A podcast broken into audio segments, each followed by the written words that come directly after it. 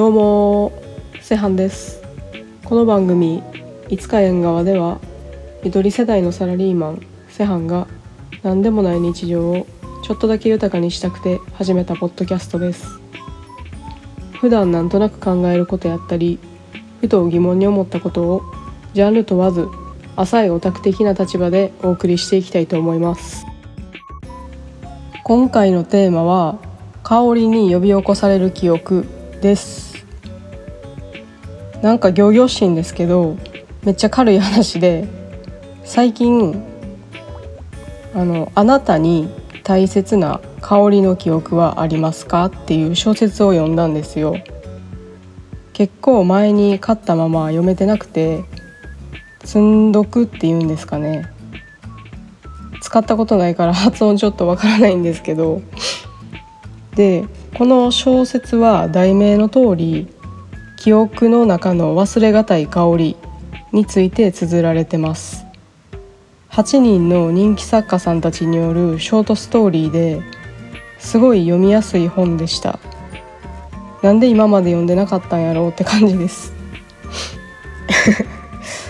これ一冊の中で8人の作家さんが1人1作品ずつ綴ってるんで8作の短編物語があるんですけどもその8作の中で特に私が気に入ったのが重松清の「コーヒーもう一杯」というお話です。ちょっとネタバレになると思うのでこれからこの本読もうって方は読み終えてからぜひここに戻ってきていただきたいです。よろしくお願いします。戻ってきてください。で早速ストーリーのあらすじも説明も全部すっ飛ばしまして私のお気に入りの部分なんですけど主人公の僕がふとアパートで彼女と飲むコーヒーを無性に懐かしく感じてでもそれは記憶に残ってるような懐かしさじゃなく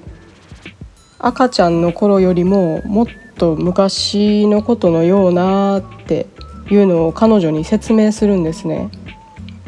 そんな僕へ彼女が逆なんやと思うって。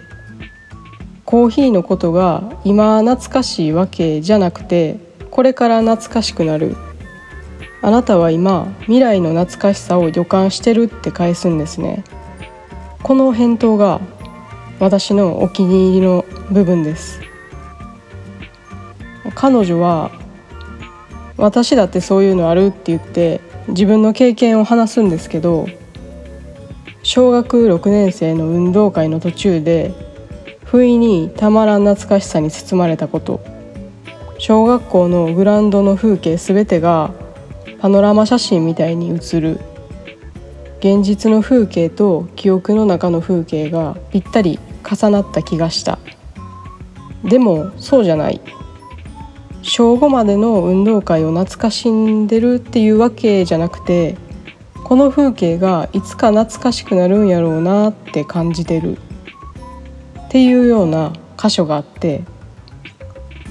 ああこういうのあったなって自分にも心当たりがあってハッとしたんですよ。彼女の言うように小6の頃の運動会やったり高3の頃教室で喋ってる放課後やったり大学2回生ぐらいの時噴水前のベンチでみんなでアホなことばっかりしてる時やったり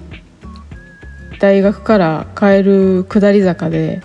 チャリの後ろから見える過ぎてく街並みとか夕日の景色やったり目の前のことがなんか当たり前のことというか日常。すごい何でもない日のこととかが連写写真みたいに見えてとてつもない懐かしさに包まれてるみたいな。そんな懐かしさに包まれてる時と同時か直前かタイミングは曖昧なんですけどそういう匂いがしてたんですよ。そういう匂いってなんやねんって言われたら説明がちょっと難しいんですけどその時々で違って多分自然の匂いなんやと思います。グラウンドやったらその土とかなんか汗の匂いとかそういう自然に漂ってくる匂い。その瞬間が過ぎればもう思い出せへんような匂いです。ただ当時それを言葉にしようとも思わへんかったし思ってても多分できへんかったしんでこの本を読むまであの彼女の言う未来の懐かしさを予感してるっていうその感覚を忘れてたことに気づいて